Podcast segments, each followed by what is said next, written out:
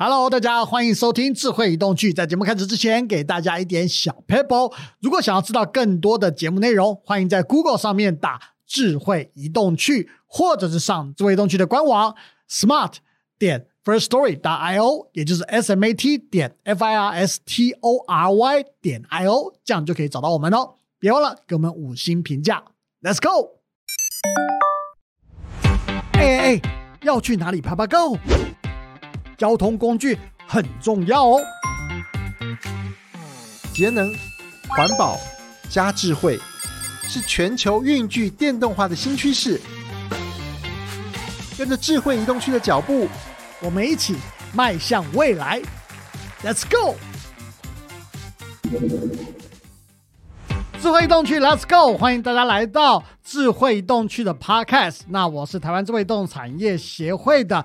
研究员王祥林 Peter，那今天这位来宾非常非常的特别，真的非常特别，因为大家以往会在电视上听到他的声音，看到他的人，现在会在国会听到他的声音，看到他的人，而且他也是我们这个节目有史以来第一位的女性受访者，终于出现了。我们请他自我介绍一下。祥林好，然后各位这个听 podcast 的朋友，你们好，我是民进党立法委员林楚英，台湾好声音，我是林楚英，不知道大家觉得我声音有没有一点熟悉呢？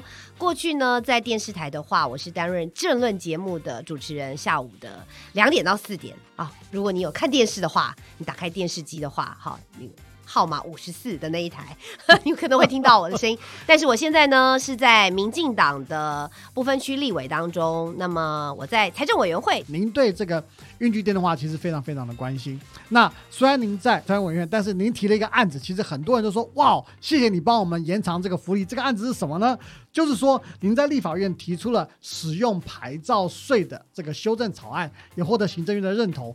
内容是延长免交电动车的牌照税到二零二五年底哦。是，其实对很多消费者来说，或者对产业来说，这是很重要的一个政策。当初怎么会想要有这个？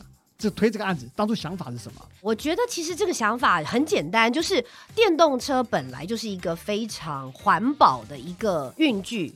那过去当然我们会讲说多多使用大众的交通工具，可是我们要知道，其实离开了台北市，大众交通工具的使用其实是非常不方便的。那么我身边就有许多的亲朋好友，他们其实是在中南部。那你要知道，在中南部哦，说真的，如果是年轻人哈。那体力比较好的，我们就咔咔咔打掐脚踏车，要不然的话，大概就是骑摩托车了。对。因为这个真的距离都是非常遥远，然后你要等一班公车，不知道等多久，真的等到很会多啊。好，然后或者是突然间天气不好，那其实骑摩托车的过程当中，大家就知道了嘛。好，这个所谓摩托车，尤其是燃油的摩托车的话，它其实是被列为所谓这种移动的污染源。是的。那这个其实我们一直都知道。那现在其实最夯的就是近零排碳、节能减碳跟永续等等这些话题，都告诉大家说，哎，环保很重要。那你如何作为在生活当当中可以做环保的一员，那就是让这些电动的运具可以获得它的这个所谓牌照税或使用的牌照税的减免，这很重要，因为有这些减免，就会鼓励相形的去鼓励大家去使用这些电动的运具。所以，其实，在提案的过程当中，我们当然是知道说，因为落日条款带快到了，对，当时我就收到很多很多的朋友就问我说：“哎，这个所以落日了，那是不是表示？”就截止了，那这样子我未来该是不是就要再多负负担这些钱？对，那当然你要知道，对很多年轻朋友来讲啊。呃，他就会觉得能省一点是一点嘛，对，尤其在现在万物皆涨的时代，是的。那么当然，我们经过沟通之后发现，哎，既然行政院也认为这是一个好的方向，应该鼓励，那么我们就是包括我自己提了版本，那行政院也同样的版本，那我们很开心在立法院的审查当中，现在也也出了委员会了，然后也进行了这个三读，我觉得这过程是非常重要的。那其实，在整个运具电动化，您的关心不止于如此啊，我们还知道。您其实对电动车的这种哎设置这种充电桩的法案，其实你也有些摄入，有一些提案在这个地方，对不对？对，没错，就是买了电动车之后，你当然就需要呢运具是要充电的。对，那我们当然知道你在外面当然有一些是什么呃，像可以电池交换啦，哦，或者是当然你在加油站现在也可以有充电器，但是我们要知道充电的过程当中，确实是比加燃油加油。是花时间的。那你如何节省这样的时间成本呢？那么当然就是希望在大厦里面、大楼里面，如果说管委会同意的情况之下，那我们当然就是有一个。充电桩或充电设备在这边，只是以现行的目前的所谓大厦管理条例来说的话，很多时候要加装这样的东西，其实是不友善的，很难呢，很难，因为要经过管委会，然后你没有一个法令限制的时候呢，就很容易变成是好像。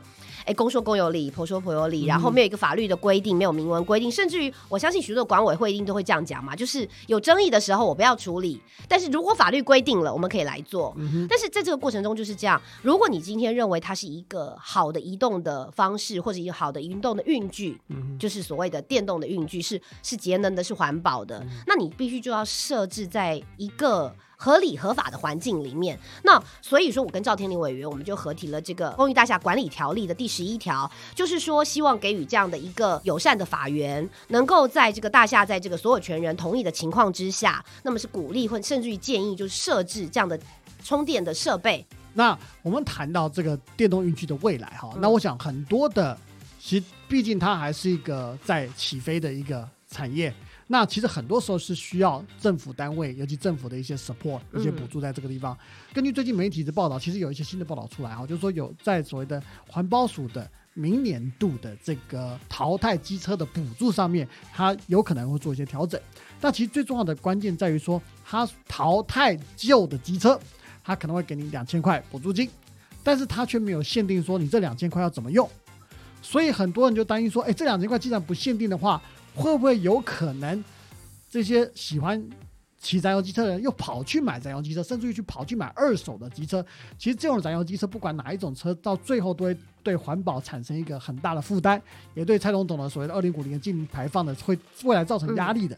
所以有些人就担心说，哎，环保署这样子的政策是真的合乎国际趋势和台湾目前所要走的方向吗？您怎么看这件事？你所提出来这个质疑，其实我最近也有听到，嗯，哦，就是说，当你在淘汰旧的所谓的燃油机车之后，然后你去获得的这个补助的费用，对那么它到底是把它花到哪里去？如果都不买机车，那当然无所谓，很好，你可能进阶了啊、或者不需要了。众捷运对对都 OK，但是如果说他又回去买了他旧有的习惯，然后又去买了原本的燃油机车的话，那确实是有点可惜，那就会变成是好像某种程度上你其实就是去补助了他去买跟原本利益不一样的这样的运具，那确实确实是我们得到了这样的声音，而且就习惯来讲，确实哦，很多人比如说他会有习惯的实用性，这是真的，因为尤其是对了有一定年纪的人，嗯通常你会有车生活是一种习惯，对不对？对，那所以说，我也确实觉得，比如说像政府的单位哦，贴补的单位，也确实要做这个思考。我举一个例子来讲好了，你有一台旧的所谓燃油机车可以去淘汰的时候，大概就是经过了一段时间，你一定是骑了一段时间，这台车可能是你的，可能是你的家人的，那你一定在这个使用的过程中，你会去继续使用它。那如果会继续使用的时候，你就会选择你熟悉的，包括熟悉的。呃，运具、熟悉的品牌，甚至于连品牌都可能哦。对，那这样的过程中，就像祥林刚刚提出来的质疑，确实非常有可能，就是他又回去买那个原来的牌子，只是比较新的型号。那所以说，这个是不是要再多加一点限制？我觉得确实相关的政府单位是应该要来思考一下。这个我想很有意思是，纯委员进入立法院以后，其实真的也给立院带来一个相当不一样的气息啊。那当然跟您之前是主播。这个是非常有关系的，而且你也是少数这个立委里面专门成立自己一个 YouTube 频道，叫做“台湾好声音”的这个频道，也让很多民众说：“哦，原来委员不只是只有问政和播新闻，还有很多很多喜欢的事情、喜欢的兴趣和他有各种不同的面向。”那你自己做的这些东西后，有什么成就感吗？或者什么心中的感想？那平常有哪些嗜好可以跟大家分享一下？我想祥林跟我一样啊，哈，我们就是媒体人出来。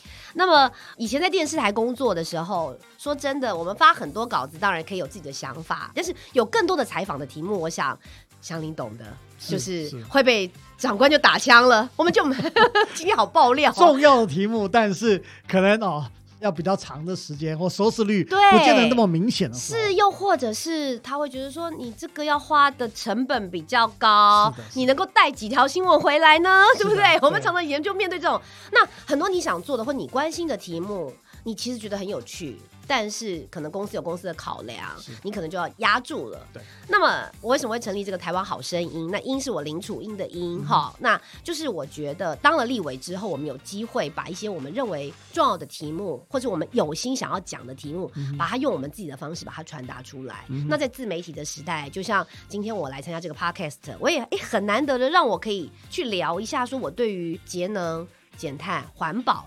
哦，然后这个部分的了解，那也谢谢，就是小林看到了我的，有在花时间在这一面上面，大家都看到，真的不止只有我看，大家都看到。那所以说，那我在主持好声音的时候，我就是想要让大家觉得，就是虽然我是政治人物，但是我其实很少在我的频道里面谈到，真的是所谓大家觉得就是哦，因为我是民进党啦，哈，那就是。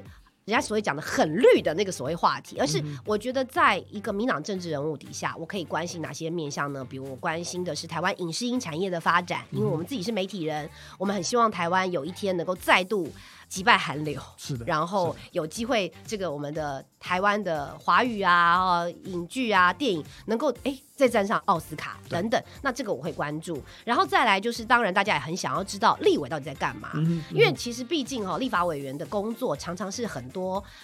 我们媒体记者去诠释过之后的浮光掠影没错没，错对。那所以像我那时候第一天进立法院之后，我就让大家来看哦，原来立委是要早起六点要去抢登记排队发言哦，嗯然后登记排队发言的过程是什么？我想大家都喜欢看一些揭秘嘛。嗯那从我自己的角度让大家来看，那大家也就更了解说，立法委员其实不是只是大家认为的什么跑红白帖啊，嗯然后不是只是到地方上面真的只是除了。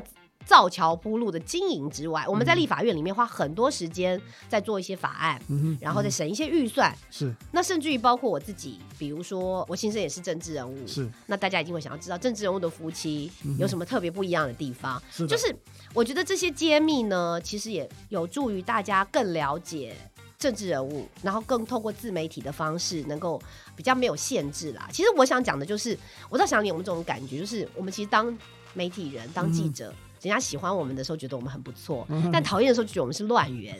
然后呢，我又去当了政治人物，然后大家更觉得说，哇，政治人物够卡哦。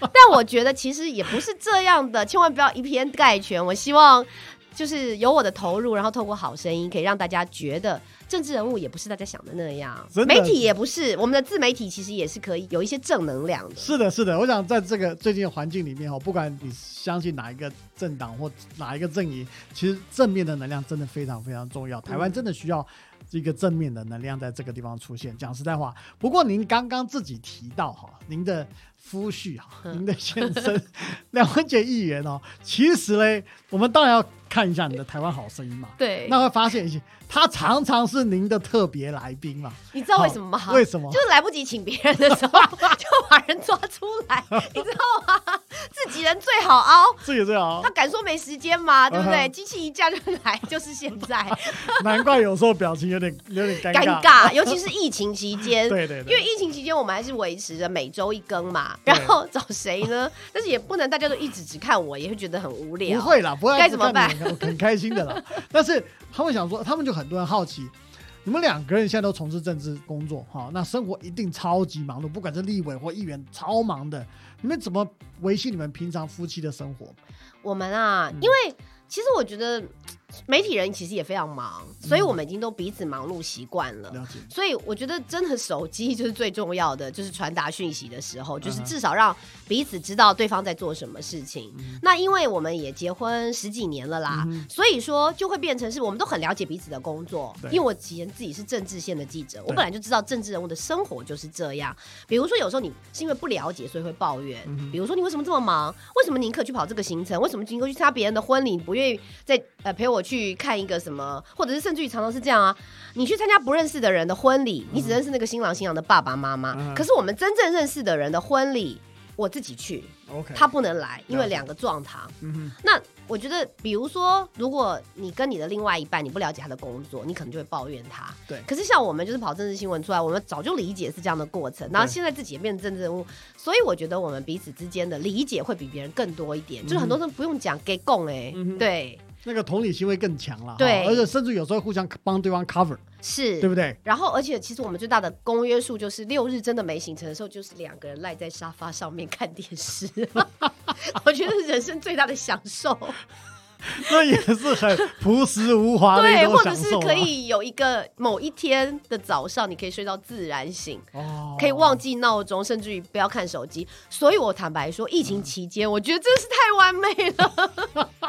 对不起，我不希望疫情扩大，但是当时哪里都不能去，我们就是只能在家里跟别人划手机或是接电话。我觉得好好哦，我知道，尤其对你们生活这么忙碌来说，其实那个真的是忙里偷闲的对几个月对非常难得的 break。是所以换句话说，您从主播变到立法委员的这个身份，其实算一算已经快要两年的时间了，嗯对不对？快两年。对，快那两年大大家都很好奇哈，就是最大的不同点，对你来说到底在什么地方？那如果可以选择的话，你比较喜欢哪一种生活模式？坦白说，我觉得还是当媒体人比较好。真的吗？真的，嗯我觉得因为祥林是那种。感觉上就很久没见的老朋友，我觉得我讲很多东西，就是我就可以获得你这里很多的同理心的我可以聊啊，你可以聊，你可以聊，我可以聊。我们在媒体的时候一样非常的忙，跟政治人物一样的忙。然后我们做很多事情，我们都是站在公益的角度，就是说我们不是为自己报这个新闻，嗯我们常常为别人哭，为别人生气，为别人就是主持公道。嗯其实这个跟当政治人物完全一样。但我也必须说，政治人物有他非常非常重要的一面，是我当了立委之后，我才知道立委的权力真的非常大，嗯所以我们必须要好好珍惜这个位置。这个不只是名气而已，是很重要的一个责任责任跟权利，嗯权利跟责任，因为比如说今天我对一个政府部门提出来的质询，他在台上回答的都可能是接下来的政策，所以说他今天在这个质询台上他回答我了，他就必须做。包括就像刚刚我们一开始最前面提到的电动汽机车来做使用牌照税的减免，是当时大家就是认为说这个很重要，这是一种鼓励环保的意识，然后鼓励这个节能环保的使用的消费者能够继续下去。他今天一旦他做出了这样的回应，他就必须做。对。那比如说以前我们常拿着麦克风追某某首长哦，某某部长。他虽然这样跟你讲，但他可以事后当做没事。虽然我们说有图有真相，有影片有这样，但他可以不做的。他只要皮，他你拿他没辙的。老实讲，对对对，老实讲他对，但是他在国会的殿堂当中，他回应你了，不论是在委员会或者是在大院的院会当中，嗯那所以这个权利是真的非常大。那是的我很珍惜有这样的机会。那么在这过程中，我们真的推动了很多，我觉得是很进步的观念，或是很正确的政策，我自己认为的啦。哈、嗯那当然也获得了大家的支持，我很开心。但是另外当然就变成是说，但是回到主播或者是以前我们媒体的工作，我们总是有所谓的下班时间嘛。嗯比如说我们休假，你出国，那节目就有人代班，新闻就有人帮你带线。嗯哦，那你休假，你就是可以真的把你的手机关掉，什么时候不要管，喘一口气，喘一口气，而且然后好好充电再回来。对，那虽然说我这两年我刚好是遇到了疫情，嗯我没有办法出国，对但是其实可以想象，就是说你真的你休会期间你真的消失，就像我讲的嘛，疫情期间你还是有很多很多事情，你就算他不要求你到，他还是要找到你。对，所以我们根本没有那种说可以真的好好的充电或喘口气的这样的时间。是那我觉得，其实这对每一个政治人物来讲，都是蛮大的一种心理上面或者是身体上面的负担。嗯其实别的国家的总，比如美国总统好，他要去大卫营，对，会休息，我觉得这是必要。甚至祥林应该知道，就是说在那样的过程当中，他得到一点少许的 breaks，然后再充电再出发，其实是需要的。但是我真的觉得台湾人就是勤劳，就是勤奋。拼台湾的总统都不休息了，我们当立法委员怎么可以休息呢？所以如果你让我选，我当然觉得。某种程度上，我觉得当媒体人是还是比较有一点自己的时间的，对。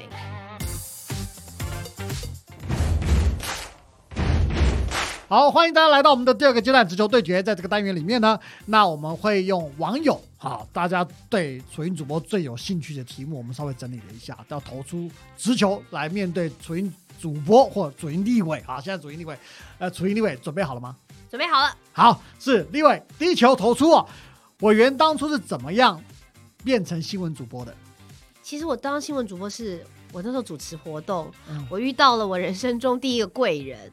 在我活动主持完结束之后，他就走过来说：“哎，递了名片。他说：‘你好，我是环球电视台的节目部他说他要开一个节目，需要一个看起来会主持，但是有当记者潜能的，因为要自己跑新闻，然后自己主持。嗯然后我就从那个大学刚毕业，然后就是在展场帮人家主持记者会的主持人，然后就变成新闻主播跟记者了。所以我人生是先去主持了节目，然后学习怎么当记者。所以我本 OK 所以我是从娱乐跟生活线开始的。哦，是对这样子。对对对对，生活抢先报啊！这样年纪够大人才听过这个节目，我的天哪！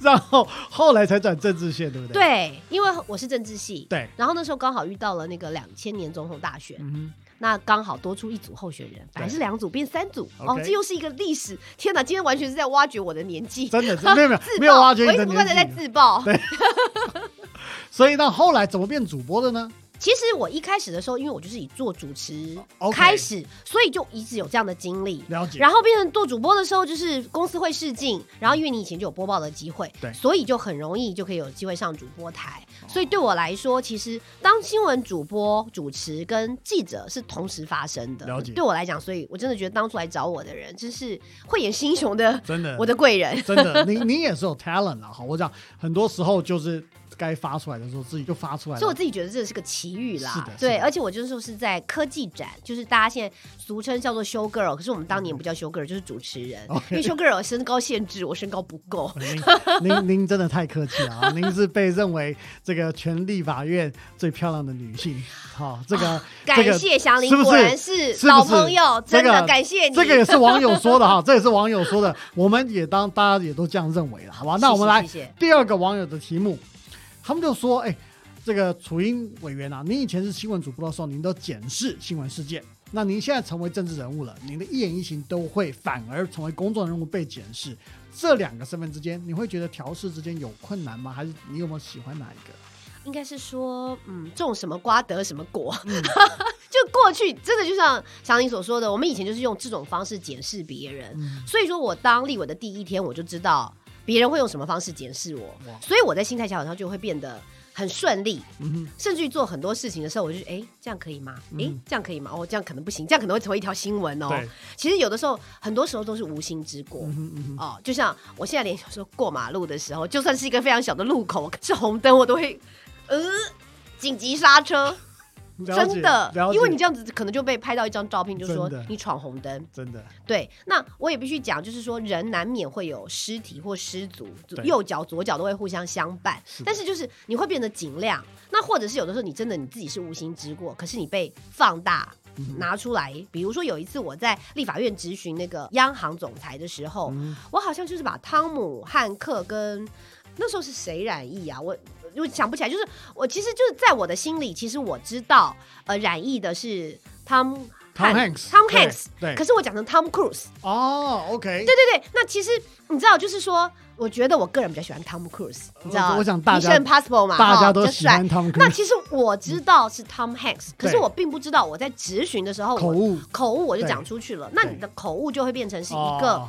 标出来了。那其实过程中就是这样，我们自己以前当记者的时候你就知道嘛，这口误，那其实这口误其实也无伤大雅。后来我自己也承认，对。但是你就变成那一整天新闻都在讲说，哦，傻傻分不清，就是这个委员不认识 Tom Hanks 吧？Tom Hanks 讲 Tom Cruise，可是事实上，我必须说，我自己脱口而出的时候啊，我都不知道我自己讲错了。对对对，但是我认为我讲的是 Tom Hanks。我懂你意思，对，那有些委员可能就很懊恼，对。可是像我就觉得说，OK fine，反正就是今天让大家开心一点喽，那就这样，嗯。反正这个就会就很快就会过去，别的新闻来就会过去。对所以我觉得这个就是种什么瓜得什么果，就是你就会比较有那种接受这样的事情上面，嗯就会比别人觉得好调试。比较容易释怀，对你就想说啊，别的新闻再出来，人家就忘记你了啦。对对对对就像我今天又自己提了一次，对不对？但我也觉得啊，没关系啦，反正就那个心态上面就会稍微的，就是哎，在重要非常重要的东西的过程中，我们不能出错嗯哦，比如一些政策对啊不能出错。对但是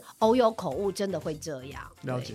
好，第三题哦，这球可能对你有点难哦，我们来试试看。有没有人觉得您的老公 梁文杰议员有明星脸？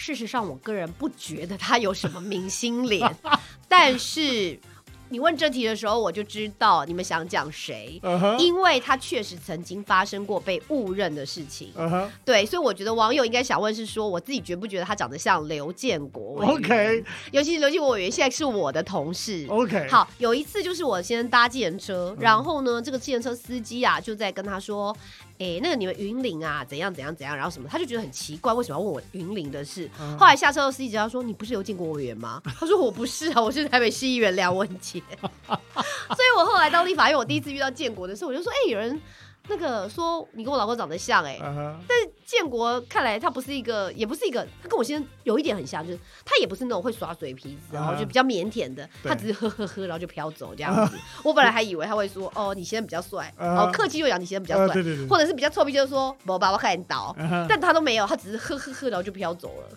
好，那我赶快追问这个问题，你刚刚讲的那个字哈，嗯。两个谁比较帅？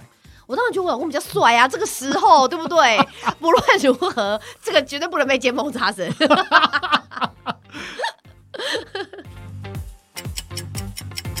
好，我们来到快问快答这个单元呢、在这个单元里面呢，我们有很简单的答案，呃，要楚英委员马上回答，我们看他心中到底想什么事，好不好？好，好，楚英委员看起来已经准备接受挑战了。第一题，主播跟立法委员两个都太有趣了，都很想当。都很想当。对，好，第二个，燃油机车、电动机车，当然是电动机车啊。为什么？因为电动机车整个一个就觉得很时尚、很环保，就是没有第做第二项。就是这样子。对，好，而且加速又快，对不对？是咻点就出去了。好，那第三个，YouTube 跟 Podcast，嗯其实我两个都想试试看，但是嗯我现在比较游刃有余的是 YouTube。YouTube，对那你 YouTube 是呃多久更新一次？我一周一更，一个礼拜一周一更。好，所以大家要要去这个楚音好声音一个礼拜，我我未来如果有 podcast 的话，你愿意来当我的来宾吗？这个我们都 OK，好的，好，一句话，一句话，对，赞助一下。没有问题。好，那再提楚音委员，运具电动化对台湾未来的重要性。台湾未来中非常重要，因为这是一个趋势，台湾必须在这边占有一席之地。所以我认为台湾要有自己的品牌，要有自己的产品，然后在国际当中不可以缺席。好，那另外一题哦，未来在立法院您还有什么目标？我有蛮多的目标，比如说接下来包括像永续。呃，近零碳排是非常重要的。那么，如何能够落实到不是只有我们现在提到的这个电动化的运具之外，还有更多的，包括像我自己在财政委员会，所以回到我自己的本行当中，我所监督的本业当中，像金管会或者财政部，像金管会它如何的去界定这个是所谓的绿能投资，然后要给予一些鼓励，其实它是相辅相成的。我刚刚其实一直提到，它只是一个。你看到的可能只是一项产品，但它实际上是一个产业。那这个产业链要怎么出来呢？它还要研发哦，比如我们讲的，慢慢的这个所谓的电动化的运具，它需要越来越大的动能啦，越来越多的人投入啦。那么在这个投资研发的过程中，你如何给它这个绿色产业能够给它更好的贷款？啊，绿能贷款，那定义到底是什么？还有，当然就是企业的 ESG 永续经营等等。我觉得它是整体的，在这个整个我们的大环境的氛围当中，台湾不能缺席。所以我也很希望在投资融资绿能产业很重要。那么金管会如何制定出一套的标准？这个部分政府不应该只有环保署、科技部、教育部，我觉得经管会也应该要纳入。那我会在这个部分好好的监督。好，今天非常谢谢林楚英委员呢来参加我们 p 开的节目。那楚英委员也从他自己在立法院的专业，在财政委员会里面，他未来的目标到底想要做什么，以及他未来会对所谓的运具电动化会持续做哪些努力，都跟我们分享他很整个的音赛里面，那当然他也特地分享了他以前在当主播的时候，怎么样从一个媒体人、新闻人转换到政治人物的一个心路历程。其实这集真的相当的不容易，我们非常谢谢楚英委员来跟我们大家聊聊天，谢谢楚英委员，谢谢谢谢大家，谢谢 Peter，拜拜。是，我们下期再见，拜拜，拜拜。